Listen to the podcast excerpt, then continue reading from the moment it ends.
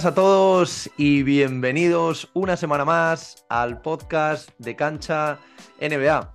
Hoy tenemos aquí a uno de los invitados más especiales, sin ningún tipo de duda, que se han pasado por aquí. Él es Luis Gil, eh, bueno, actualmente entrenador asistente de la selección española, selección española que por si a alguno se le escapa, es la actual campeona del mundo en 2019, la actual también eh, campeona del Eurobásquet y la, bueno, según la FIBA, la selección número uno del mundo por primera, por primera vez en la historia, desbancando al, al Team Musa.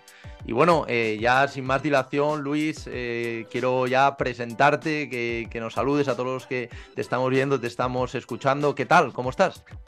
Bueno, primero, gracias por la invitación. Sobre todo, encantado de venir a un programa como el tuyo para hablar de baloncesto, que la verdad que se agradece también y la verdad que con la presentación un poco de vértigo, ¿no? Eso de campeón del mundo, número uno. Muchas veces ahora mismo esta situación yo nunca creí que, que podía estar y que la verdad que algo también inesperado porque ha sido un poco estos periodos de transición que se hablaban para la selección española, al final se han convertido casi, eh, podríamos decir que nunca la historia de España ha sido a la vez, por supuesto, nunca campeona del mundo, campeona de Europa y número uno del ranking, con lo cual al final, pues muy alegre, ¿no? Por al final, por el baloncesto español y por la Federación Española en particular, ¿no? De, del trabajo que se ha hecho durante estos años. Sí, sin duda, sin duda. Ahora, ahora comentaremos y hablaremos muy bien de, todo esto, de lo que también has sentido tú, ¿no? Ahí desde, desde dentro, como, bueno, parte fundamental del, del staff técnico. Pero, pero, antes de esto, bueno, para los que no conozcan a, Luis Gil, eh, pues bueno, has entrenado en, en, España, en Fuenlabrada, en Murcia, en Zaragoza. Luego también tuviste una aventura en Venezuela, en la que, si no me equivoco, pues te designaron como, como el entrenador del año, ¿no? Ahí en, en la liga. Luego también tuviste una aventura muy exótica eh, por Japón, una aventura que, bueno, eh, como hemos hablado antes, pues eh, ha finalizado por, por unos motivos personales hace, bueno, lo has comunicado hace tan solo 10 días, pero bueno, em, un entrenador que con mucho bagaje, también pues evidentemente has pasado por dentro de la selección española por selecciones inferiores eh, ¿cuánto, ¿Cuánto tiempo llevas tú realmente dedicándote a, esto del baloncesto? ¿Dónde, ¿Dónde, empezó todo? ¿Dónde se produjo este, este germen que te lleva hasta lo que tú decías antes, ¿no? Este vértigo de ser campeón del mundo, campeón de Europa y la selección número uno del mundo ahora mismo.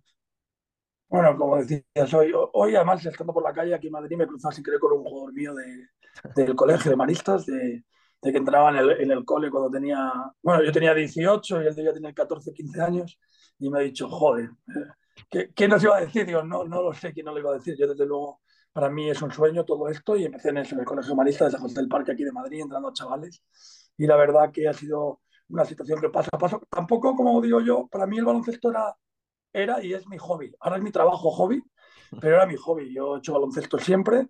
Eh, desde que tenía 16, 17 años estaba jugando y quise entrenar y ya entrenaba con 17 años a chavales y luego yo pues, estudié mi carrera de Derecho, empecé a trabajar en el banco, en banque, fui director de banque y siempre he entrenado un equipo, dos, tres y cuatro equipos si era posible. Y como yo digo yo, no lo hacía por trabajo, lo hacía por hobby. Ahora tengo la suerte de dedicarme a ello profesionalmente, de que sea mi trabajo. Y la gente dice que suerte que haces un trabajo que te gusta, no es que me guste, es que lo haría gratis y que lo haría en momentos de diversión, con lo cual es todavía un punto más de que te guste.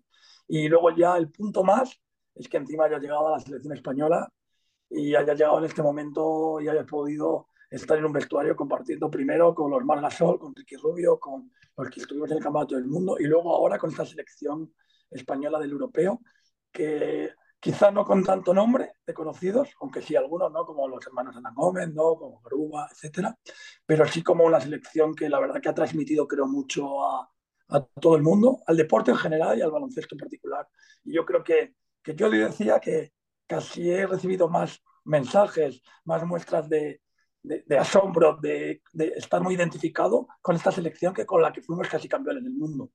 Y eso la verdad que te llena de satisfacción porque, como decía el otro día un tuit que decía, ¿cómo molaba esto de las ventanas cuando nadie conocía a nadie de estos de las ventanas? ¿no? Ahora, ahora todo el mundo ya los conoce gracias al europeo y al gran europeo que han hecho estos jugadores que nos han llevado a la medalla de oro. Y la verdad que, que han pasado, el, día, el, día, el último día, en la última ventana, hablaba con Sergio, creo que eran 47 debutantes en la selección española desde que está lo de las ventanas. Creo que es una bestialidad, ¿no? Ese número de jugadores que han debutado en la selección. Sí, sin duda, lo comentabas tú también al principio, ¿no? Parece que, mm, bueno, después de todo lo vivido, evidentemente todos estos años, pues con, con los Galsol, con Navarro, con todos los nombres que, que han pasado por, por la selección, parecía algo mm, inigualable y de hecho, pues seguramente quizás de cara a los próximos años puede llegar a serlo, pero es que no, no ha habido ese periodo de, transición, porque es lo que tú comentabas, si, si ya el campeonato del mundo dentro de lo que cabe, ganarlo fue una sorpresa, aunque evidentemente pues estabais preparados para, para competir con ello. Pero es que este Eurobasket, eh, yo bueno, te, he leído en, en, diversas entrevistas, en diversos medios, diciendo que, que, lo que tú comentabas hace, hace un segundo, ¿no? Que, que incluso hizo más ilusión, ¿no? Por, por, lo inesperado, por todos los jugadores que participaron, no solo en este campeonato, sino en todas las ventanas, que son muchísimos, lo acabas de, de comentar tú. Que, ¿cómo, ¿Cómo fue esto? ¿Cómo, cómo fue este, este torneo? ¿Cómo fue poder llegar a ganarlo y, en qué momento? Porque al final vosotros sabéis que sois competitivos, pero ¿en qué momento os creéis realmente que, se puede llegar a, una gesta de, de, este calibre? Bueno, yo creo que yo diría entre la preparación del campeonato, yo hablaría de dos momentos para mí clave, ¿no? Yo, un momento fue cuando después de las primeras partidas de preparación, los amistosos que jugamos contra Grecia, ¿no? Que jugamos contra Lituania, y luego volvimos a Madrid tres días y cambiamos un poco la estructura del equipo.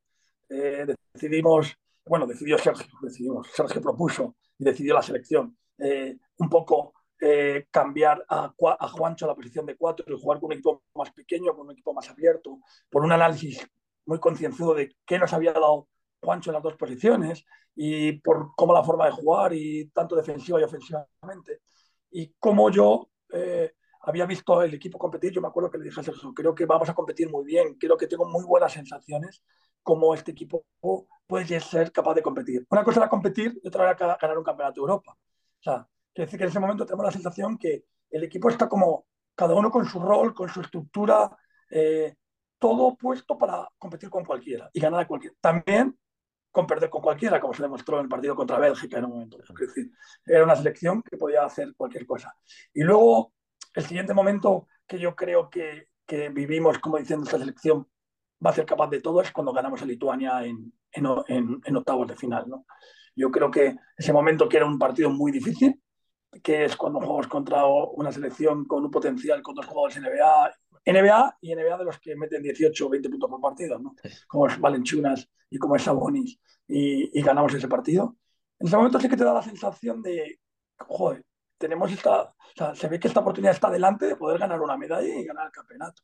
Porque una vez que te pones ahí, además el cruce, aunque para mí era el partido más difícil tácticamente, que era jugar contra Finlandia, pero quizás era el equipo más accesible en el momento por jugadores. No por la forma de juego y con lo bien que estaban jugando y que Marcanen es un jugador dificilísimo de defender, pero sí por, por jugar contra Finlandia. Es decir, joder, vaya oportunidad que de pronto se nos ha plantado gracias a ser primeros, gracias a eliminar a Lituania, eh, para poder estar en semifinales y jugar por las medallas y luego ya por el campeonato. Esos son los dos momentos en los que te das cuenta que este grupo de jugadores se ha convertido en un equipo y que ahora mismo todo es posible. Y lo que sí te digo también es que después de ganar Alemania en semifinales, te digo que veía muy difícil que perdiéramos la final. O sea, eh, ves esa sensación de que venga quien venga, pasa como con el Mundial, con la final del Mundial, venga. Después de ganar a Australia, ¿quién quieres que venga? Da lo mismo. Creo que ese equipo ahora mismo, esos jugadores, están con una confianza para poder ganar a cualquiera que se pusiera por delante.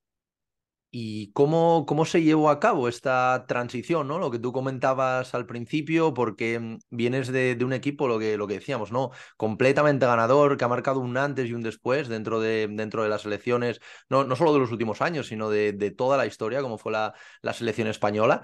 Eh, ¿cómo, ¿Cómo se lleva a cabo? Porque al final es una transición que va poco a poco, eh, todavía queda eh, algún jugador, por ejemplo el caso de Rudy, que luego eh, hablaremos, hablaremos de él, pero ¿cómo, ¿cómo se lleva todo esto? También manejar tantos jugadores, tener el hecho de las ventanas FIBA, que muchos jugadores de, la NBA pues, no puedan participar hasta los grandes torneos, como el caso de, de los Hernán Gómez.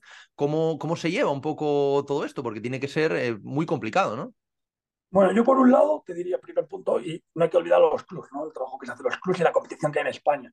Yo siempre cuando estoy entrando fuera me preguntan cómo es esto de del baloncesto español, cómo compiten a este nivel cuando no sois los más altos, ni los más guapos, ni los más fuertes, ni los más nada. Porque luego al final ves y no somos los más, pero al final competimos por el máximo. Uno, por el trabajo que hacen los clubes y las competiciones que hay en España, porque los jugadores compiten desde muy pequeños, el campeonato de minibásquet, el campeonato de selecciones eh, autonómicas, eh, todos los campeonatos de España. Eh, esa competición y que cuando yo le digo, mi hijo, cuando era pequeño, con 10 años, juega 40 partidos al año. ¿Cómo que juega 40 partidos? Sí, juega 40 partidos al año.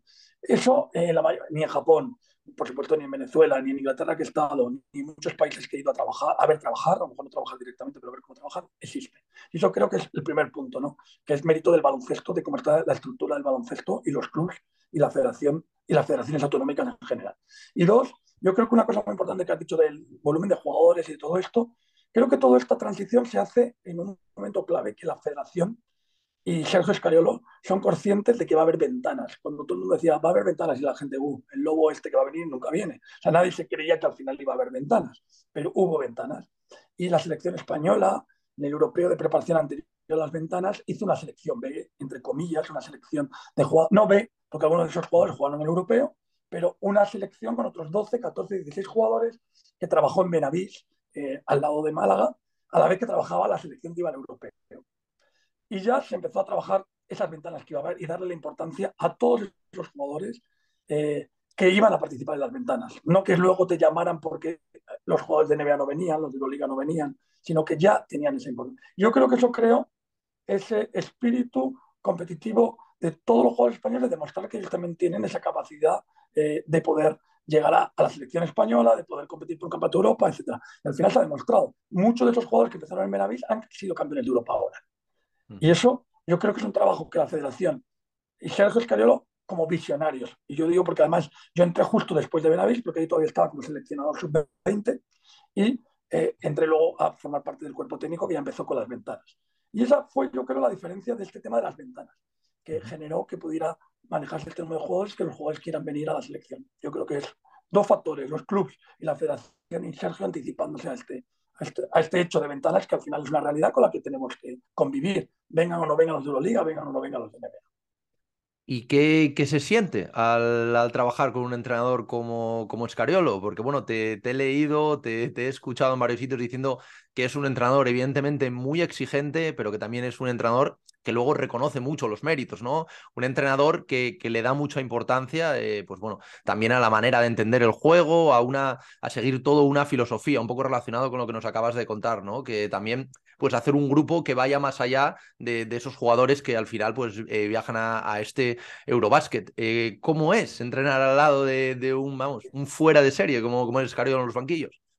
Bueno, entrar con uno de los mejores entrenadores del mundo. No hablo solamente de Europa, no hablo solamente de esto, está demostrado ha sido campeón de la NBA, campeón de Europa, campeón del mundo, campeón de, campeón de, ganando, todo el rato y la Eurocup, de dónde va. Está claro que es por algo, algo es su conocimiento táctico, técnico de básquet que no lo voy a ni, nombrar, porque yo creo que eso es obvio que es un número uno. Y otro, como he dicho muchas veces, su gestión de los recursos humanos, de la gente que trabaja con él, tanto a nivel de entrenadores, de staff, y staff, entrenadores me refiero no solo a entrenadores de baloncesto, sino todo lo que rodea a la selección española o, a sus clubes cuando está en un club y también al tema de cómo gestiona eh, los jugadores. Y otra cosa, como tú has dicho, de filosofía, él ha sido también una parte, ha sido el director deportivo de las categorías inferiores de la selección española. Ahora sigue estando muy encima de ello y lo que ha hecho es que al final la Federación Española, la selección española sea como un club en el que se trabaja igual desde la categoría sub-12 hasta la categoría senior. Y con lo cual esos jugadores que se han incorporado este año a la selección por primera vez y que habían jugado un campeonato eh, top como un campeonato de Europa, ¿no? Que puede ser como Pradilla, ¿no? Como, yo que sé, Jaime, eh, Darío, o sea, ocho jugadores han debutado en un campeonato eh, europeo, un campeonato del mundo, pues que la transición no se note, porque la forma de trabajar, la filosofía y los valores, que hablamos de valores, pero es verdad, los valores en todo tipo, en cuanto a esfuerzo, en cuanto a compartir la pelota, en cuanto a que lo importante no eres tú, sino es el compañero, lo importante es la camiseta de la selección, no es tus estadísticas. Todo esto los jugadores lo llevan en el ADN y en la sangre. Y eso hace que cuando eh, se incorporen a la selección absoluta sea muy fácil. O sea, en la última se ha incorporado Eric Vila, que ha estado en todas las categorías inferiores, y Pep Busquets, que ha estado en las categorías inferiores, y han jugado los partidos de, de la ventana última como si hubiesen jugado todas las últimas ventanas. Y estas son un poco las claves de, de, Sergio, eh, no solo como entrenador, sino como un poco también eh, filósofo de, intentar transmitir esas ideas y esa ideología para que sea un club la Federación Española de Baloncesto y no sea solamente eh, la selección senior por un lado y el resto por otro lado. Y eso también ha llevado, yo creo, a los éxitos de las selecciones inferiores. Vuelvo a repetir, junto con el trabajo de los clubes, que muchas veces sabemos que esos jugadores trabajan en los clubes, a que este verano, como sabes, hayamos disputado de nueve finales, incluida la senior, nueve finales de campeonatos de Europa entre masculino y femenino de Europa, del mundo, que es un otro hecho histórico como tú dices, que parecía que ya se había batido un año que fuimos siete veces finalistas, yo no me acuerdo, y ahora han sido nueve veces, ¿no? Entonces yo creo que ese trabajo, la verdad, que te llena de satisfacción y pertenecer a ello de orgullo, ¿no? A, la familia, a la al trabajo de la Federación Española, ¿no? Y a Sergio como un poco cabeza de todo ese trabajo. Sí, un poco lo que, lo que comentabas ahora, ¿no? Un término muy manido los últimos años, como, como es la familia, ¿no? De, siempre que se habla de selección, se habla de, familia, eh, que llegue quien llegue al final eh, va a competir, porque es lo que tú bien dices, ¿no? Ya llevan desde a lo mejor los 12 años subiendo en las elecciones, jugando, eh, pues bueno, un poco con la misma filosofía, al final el salto es mucho, es mucho más pequeño. Em, eh, ¿qué, mm, no sé, ¿cómo, cómo ves tú esto de, de la familia? ¿Es, ¿Es, realmente una, una familia? ¿Se siente así? Entre los jugadores hay muy buen rollo, como parece que, siempre hay, con también estas bromas a, los novatos, como, como en todos los equipos de, de baloncesto. ¿Cómo, ¿Cómo es este ambiente? ¿Cómo es este, este día a día, por ejemplo, en el, en el Eurobásquet entre los jugadores? Bueno, como tú dices, yo creo que además disimular eso es muy difícil. Quiero decir que eh, el buen rollo lo hay o no lo hay. Yo creo que disimular un buen rollo durante cincuenta y pico días de concentración, quiero decir que podemos vender lo que queramos, pero si no es real no lo vas a vender y no lo vas a transmitir. Y yo creo que lo que tú me dices me lo dice todo el mundo. O sea, todo el mundo me pregunta, amigos, y, oye, qué buen rollo. Pues eso se transmite. Y si se transmite es porque existe. ¿Y por qué existe? Porque todo el mundo tiene conciencia de lo que te acabo de decir. Lo importante es el grupo, no soy yo. No es mi estadística, no es mis números, no es si juego tres minutos, 18 o 25. Y también el adaptarse unos a otros. Y en eso que tú me has dicho, lo he contado un poco, no sé, alguna vez más.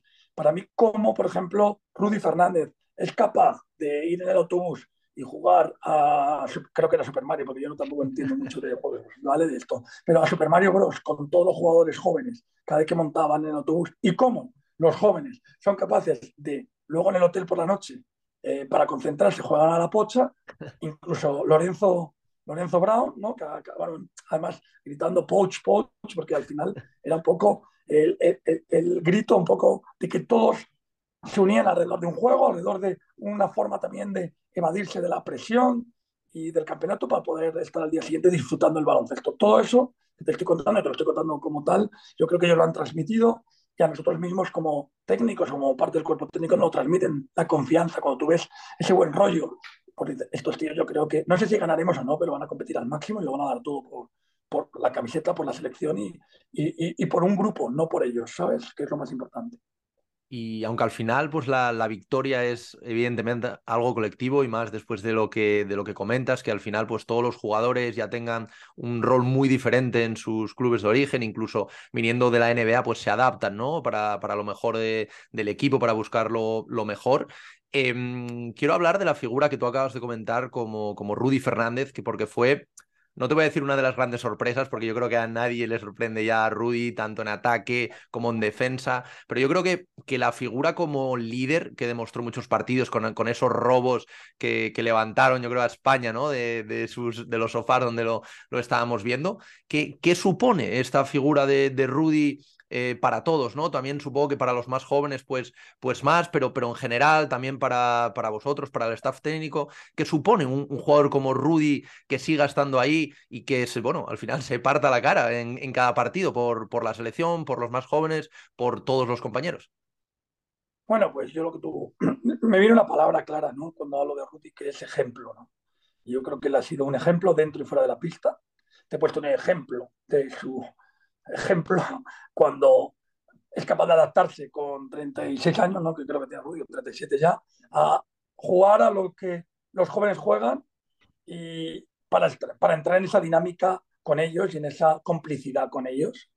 Y cómo es capaz de tirarse a por, a por tres balones y eh, casi sacarle, como digo yo, el campeador del campo, casi, porque ya casi ni, con, con toda vez que se tira los, los dolores que tenía, cómo juega hasta el límite máximo de sus posibilidades físicas en cada momento, cómo es capaz de echar una bronca positiva cuando hay que echarla para que reaccione el equipo y cómo es capaz cuando un jugador está medio hundido porque ha fallado tres veces para decirle no hay problema, tú eres muy bueno y lo vas a hacer, porque eso lo he visto yo. Y al final, pues acabar siendo un jugador muy importante para la selección, gracias también a su apoyo en los momentos que se jugó a lo mejor no estaba tan acertado con el tiro o con ciertas situaciones. Y decirle, tú eres bueno, tú lo vas a hacer. Y pues eso, el momento que hay que apoyar, apoyar, el momento que hay que apretar al equipo como capitán, apretar. Y yo creo que, vamos, eh, como tú dices, no sé si sorprender, pero a mí otro paso más de sorpresa ya. A, mí, a mí, a él, ya en el Mundial me pareció algo increíble, sobre todo que yo me encargo de la faceta defensiva, para mí es como tener un libro ahí abierto. Y aparte que, que él está siempre para proponer cosas, para decirte eh, eh, sacar punta a las situaciones, por qué sí, por qué no, qué podríamos hacer y ayudarte eh, defensivamente para poder dar un paso y ayudar a los jugadores, ¿no? Y ayudarte a ti como entrenador. Yo creo que, que en eso es el mejor jugador, yo creo, defensivamente de Europa. Eso no sé si hay muchos mejores que él en Europa o, o yo diría que es el número uno. Sí, sin duda, sin duda. Y bueno, comentabas ahora que, bueno, evidentemente eres el, encargado, ¿no? De, montar ese entramado defensivo eh, de, la selección eh, española, evidentemente con, la ayuda de, Rudy. Pero bueno, este año eh, también tuviste, bueno, la ayuda inestimable de, otro jugador del que, bueno, algunos ya le habíamos visto jugar, pero para muchos fue el gran desconocido y, una de las grandes sorpresas, ¿no? Eh, sobre todo a, nivel defensivo, por la, por la intensidad que, aportó eh, Alberto Díaz. Eh, ¿qué, ¿qué, opinas de, un jugador así? Porque es, lo que comentabas tú al, principio, ¿no? De la entrevista, que es, estos jugadores no tan conocidos, sobre todo fuera de España, por, bueno, por, estar aquí en la, en la liga, pero que al final son, son auténticos jugadorazos y, bueno, que en defensa pueden competir a cualquiera, ¿no? ¿Cómo, cómo viste tú la, la evolución y, y el crecimiento también a lo largo del torneo. Bueno, como te digo, yo Alberto lo conozco de pequeño, de hecho, muchas veces cuando hablamos con Manolo ayer, ¿no? que lo hemos tenido en selecciones inferiores, yo fui su entrenador en la selección sub-16 y me acuerdo de un partido contra Francia en cuartos de final, creo que pueden ser 50 segundos, íbamos 7 abajo, robó tres valores y ganamos de uno. O sea, quiero decir, eh, estoy hablando que a mí Alberto, que, que lo conozco desde que tiene 16 años y ha hecho cosas como estas, o sea, bueno, no te dice que no me sorprendiera, me ha sorprendido otro paso más. Pero está claro que para mí, defensivamente, Alberto pues, ha sido un jugador fundamental en el campeonato y encima ha estado muy acertado en el ataque. Además, es un jugador que sacrifica todo lo sacrificable para bien del equipo. Es el prototipo para poder jugar en la selección española y para ponerse al servicio de los demás. Y yo creo que además ese dúo muchas veces eh, jugando juntos de él y Lorenzo nos ha dado mucha estabilidad, tanto en el tema ofensivo y defensivo y en el manejo de balón y como diría alguno, no habría que hacerlo casi ministro de defensa del país después de la actuación que ha tenido. Y, y, la verdad que yo creo que, sobre todo atrás, vale, me ha sorprendido, pero adelante ha, ha, tenido unas decisiones muy, muy buenas, no solo en el tiro y estar acertado, sino en la toma de decisiones con, con el pase, con el tiempo de partido, con lo que había que hacer en cada momento. La verdad que ha hecho un campeonato increíble y, y para enmarcar, es de Alberto. Sin duda, sin duda. Y bueno, ahora Luis también me gustaría hablar un poco de, del MVP, ¿no? Ese, ese Ili que dio todavía un pasito más adelante, se erigió también poco también como, como líder, ¿no? En su parte de, de la selección con partidos eh, increíbles, sobre todo eh, ofensivamente. Pero, pero bueno, es un, es un Billy que parece que por lo menos eh, ahora de momento en, la NBA, en estos Pelicans, de momento no ha encontrado este hueco, no le han dado estas oportunidades necesarias, aunque bueno, siempre que le ha dado, pues él eh, está cumpliendo, eh, sobre todo en, ataque, anotando, cogiendo y bajando bastantes rebotes.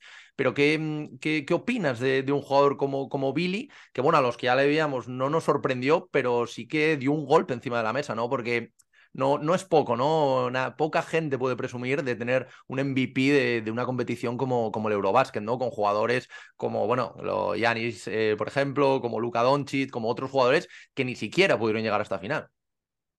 No, él ha hecho un campeonato excelente, ha sido un poco el foco ofensivo nuestro, ¿no? Sobre todo junto con Lorenzo, ¿no? Yo creo que han sido los dos jugadores que han sido el foco ofensivo de la selección en todos los partidos, regularmente en cada partido. Y Billy, sobre todo lo que tiene es talento. O sea, tiene un talento increíble. él tiene, él yo creo que la tira de espaldas y la mete. Quiero decir, al final él tiene una capacidad de generar, de generar puntos en muy poco tiempo, muy grande. Y como tú dices, en la NBA cada vez que le dan un poco de oportunidad, ahí están los números siempre. Y yo creo que además en este campeonato lo que ha tenido es eh, una estabilidad en el juego, una regularidad en el juego cada día, que yo creo que era un poco lo que él buscaba.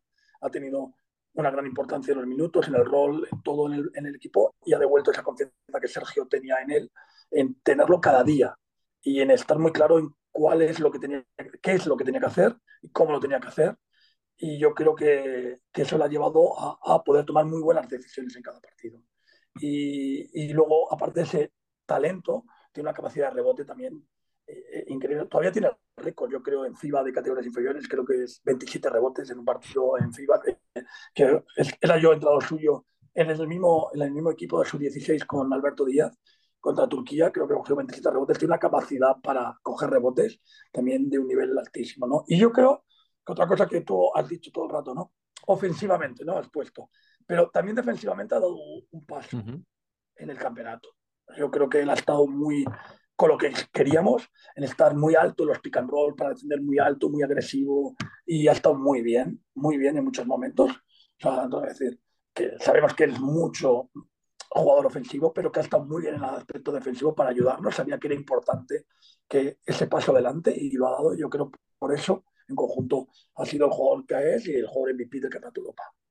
Sí, sin duda, sin duda. Y bueno, de, de uno de los hermanos también pasar a, a la evolución del otro, ¿no? De, de, Juancho, que también está empezando a, a, tener minutos en esos Toronto Raptors, pero también ha visto eh, una evolución increíble y se ha visto, eh, es un jugador que, que, bueno, su capacidad de tiro ha, ha, aumentado pues exponencialmente. Ahora lo que tú comentabas al principio también, ¿no? Lo de que jugar como cuatro abierto, que puede tirar, puede, puede abrir el campo. ¿Cómo has visto tú, tú que lo conoces también, supongo, desde hace años, la, la evolución de de un jugador como Juancho.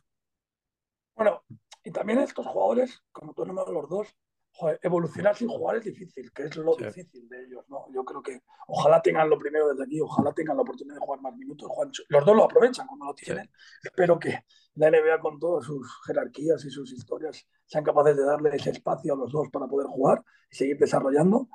Y lo que tú has dicho, es un franco tirador, ¿no? Él tira, como se vio la final, con un acierto, con una capacidad de tiros punteados con la mano en la cara, de largas distancias, de saliendo de indirectos, eh, muy grande. También es un jugador, como tú dices, de cuatro abierto, le facilita eso. Y le facilita también el juego sin balón, que también es un jugador con mucho talento en el juego sin balón, en los cortes, metió muchas canastas de corte, de juego sin balón, por línea de fondo. Yo creo que eso de jugar nosotros, al final, tomar, de jugar con cuatro abiertos, le facilitó a él la forma de juego que a lo mejor en el 3 a veces, también teniendo en el 4 a Pradilla, a Sebas, y en el 5 a su hermano, eh, limitaba un poco los espacios. Y yo creo que eso le generó él más espacio para poder desarrollar su juego. Y bueno, pues su punto álgido ya fue donde, cuando tenía que ser, en el momento que tenía que ser, que fue la final contra Francia, que yo creo que al final hubo un momento que, que decías, tire donde tire la mete, porque hubo un momento que fue increíble como el nivel de acierto que tuvo eh, en cada tiro del partido. Sí, sin duda.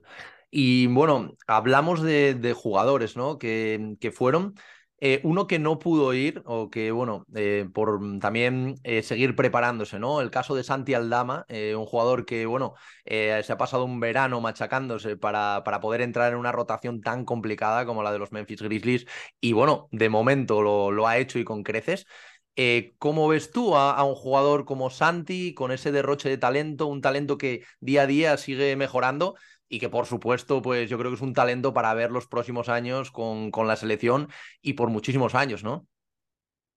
Santi además es un jugador de los pocos que no he entrenado de la selección de jóvenes, pero que sí he seguido y que como tú dices, bueno, ese trabajo que ha hecho en verano ha tenido sus frutos, está jugando a un nivel extraordinario ahora mismo en Memphis y yo creo que es un jugador con un talento increíble y que se adapta perfectamente cuando pueda venir a la selección a jugar en la filosofía y la forma de juego de la Sele. Eh, espero que siga pudiendo disfrutar de esos minutos, que siga pudiendo evolucionar. Yo creo que para los jugadores jóvenes al final siempre lo digo. El jugar es muy importante porque el entrenar está bien, pero al final eh, eh, en el juego cuando te equivocas tomas decisiones que ya no tienen solución en ese momento, es decir, que es una toma de decisiones que no te pueden parar, corregir, etcétera. Es cuando yo creo que tú aprendes de verdad. Esperamos que siga jugando y, y que llegue a ese nivel que es de ser un jugador importante en la NBA, que yo creo que lo va a llegar a ser, va a ser un jugador importante la NBA, no es solamente lo típico que se dice, jugó en la NBA, pues está en la NBA, no. Yo creo que Santi puede llegar a ser un jugador importante en la NBA y ojalá eh, lo sea los próximos años. Sí, sin duda. Y bueno, ahora Luis, ¿cuáles, ¿cuáles son los siguientes objetivos? Porque claro, ahora estando, estando donde estamos, eh, no, no, nos podemos marcar objetivos pequeños, evidentemente, pues con los pies en el suelo, ¿no? Y sabiendo también lo que cuesta ganar un, campeonato, aunque, bueno, nos habéis mal acostumbrado los, los últimos años, pero ¿cómo, ¿cómo, lleváis los próximos objetivos, que, que, no son pocos? Va a haber cada vez más competencia y ahora sí que sí, ya sois el máximo rival a batir por todos porque estáis ahí primeros ¿eh? en, la, en la clasificación FIBA por primera vez en la historia. Bueno, lo primero, como el primer objetivo se consiguió en la pasada ventana, que es clasificar a la selección para el Campeonato del Mundo que se jugará el año que viene en Filipinas, Japón y, Indonesia, que se juega entre los tres países. Eso ya es el primer objetivo. Ahora, el siguiente objetivo, tenemos la siguiente ventana, seguir un poco eh, jugando y trabajando para seguir creciendo como equipo, porque al final lo que te decía, la selección es como si fuese un equipo al final de club que va evolucionando, que no es solamente la concentración y jugar. Y luego tú me dices objetivos, porque lo de siempre, España siempre va a ir a competir al máximo nivel. Luego el campeonato te pone o no. Este año está claro que si Lituania, yo siempre digo, mete el triple ese de la esquina, si Nochoni mete el día de Argentina con el otro, pues no ganas el campeonato. O sea, los campeonatos al final también se mueven por pequeños detalles y por esa pizca de suerte en un momento dado, de mala suerte. Sobre todo hay que hacer bien el trabajo y sobre todo hay que estar para competir, para poder estar para ganar el partido, para ganar el campeonato. Yo creo que es lo que al final intenta la selección española. Estar preparada para competir al máximo nivel con cualquier rival. Y yo creo que eso se hará y se estará preparado para ello en el siguiente campeonato del mundo, que es un poco el objetivo, preparar toda la preparación que haya en verano, que además es el 100 aniversario de la Federación Española de Baloncesto, con lo cual encima es un año importante para todos y, encima siendo primeros del ranking mundial, eh, intentar llegar para poder competir con bueno, ya se ha clasificado Serbia, ya se ha clasificado eh, Australia, ya se ha clasificado Grecia, Estados Unidos. Es que ya al final va a haber otro campeonato del mundo que vas a decir, prepárate a, cuál, ¿no? A cuál eliges dónde y cuándo, ¿no? Quiere decir, al final estos campeonatos, como el pasado del Campeonato de Europa, va a haber grandísimas elecciones, todo el mundo quiere ir ahora, eh, van a volver ahí todas las figuras de NBA, todos los jugadores, Eslovenia también clasificado, y yo creo que va a ser un campeonato del mundo otra vez para disfrutar y competir al máximo nivel para intentar, bueno, llegar hasta el máximo que podamos y ojalá otra vez intentar ganar el campeonato y luchar por ello, luchar por las medallas, o sea, siempre estar al máximo de competición, que yo lo que creo que, que busca España siempre. Sí, porque a raíz de eso que dices, parece que el Team USA se ha picado un poquito, ¿no? Con, con esto arrebatarles el primer puesto y están hablando del Dream Team 2.0, ¿no? Que pueden, que pueden llevar ahí para intentar arrebatar ese, ese, título. Pero estoy seguro que no, no, se querrán enfrentar a España, ¿eh? por lo menos al principio, porque, porque bueno, podemos, podemos competir ahí. ¿eh? Ya se estuvo muchas veces muy cerquita, veremos. Bueno, lo que tú dices, Pique, ahí se ha visto un poco en Twitter, ¿no? en redes sociales un poquito, cuando un poco España ha publicado el tema de ser número uno del ranking, ha empezado un poco esa, ese pique en las redes, ¿no? Por parte de esto, pero bueno, yo creo que es un pique sano en el que al final hace que mejore todo el mundo. Ellos quieran ser mejores, España quiera seguir siendo esa posición, Serbia quiera cogernos, Lituania, Australia. Es decir, al final creo que vimos un momento del baloncesto en que hay muchas selecciones con opciones, de verdad, muchas selecciones con ser yo creo que tiene opciones muy reales de ser campeones del mundo, muchas. Veremos el equipo que hace Estados Unidos, pero yo te digo que hay ocho selecciones que pueden ser campeones del mundo, que es increíble. O sea, eh, ocho favoritas. Es que es muy complicado ver un campeonato tan abierto como va a ser el siguiente campeonato, campeonato del mundo. Y nada, pues nosotros lo que te digo, intentar construir eh, durante el verano, durante la preparación, el mejor equipo, prepararlo competitivamente para competir contra todos, Estados Unidos y, y no solo ellos, porque al final ya te he dicho, ya está Serbia, ya está Eslovenia, ya empieza a sumar y, esto. Y como tú dices, jugar contra España nadie va a querer, nunca nadie quiere jugar contra España, eso ya lo he vivido en categorías inferiores, en la selección absoluta, y está claro que jugar contra España nadie quiere, o sea, prefiere contra más tarde mejor, porque al final competimos muy bien. O sea, ganaremos o perderemos, pero competir competimos bien y sabes que tener enfrente a España significa un partido difícil de ganar. Sin duda, sin duda. Bueno, queda ahora disfrutar, ¿no? Hasta, hasta entonces, seguir preparándose Y nada, Luis, oye, darte mil gracias por haberte pasado por aquí. Eh, la verdad que me ha, encantado esta, esta, charla, poder conocer un poquito más de cerca ¿no? a, la, a la selección, lo que se vive por dentro, lo que se siente también, pues entrenando a, la mejor selección del mundo ahora mismo, si lo se puede decir, eh, porque así lo dice el ranking FIBA. Y nada, eh, desearos la mayor de las suertes en ese campeonato del mundo y en todo lo que está por venir. Y, nada más, eso, reiterar las gracias por, por haberte pasado por aquí. Gracias a ti, yo encantado, esto me ha gusto y, siempre programas de baloncesto y hablar de la selección que también nos llena de orgullo a todos. Para, para mí es una, satisfacción poder hablar contigo eh, sobre lo que ha pasado en el Campeonato del Mundo, recordarlo porque la verdad que es un orgullo para todos. Gracias, de verdad.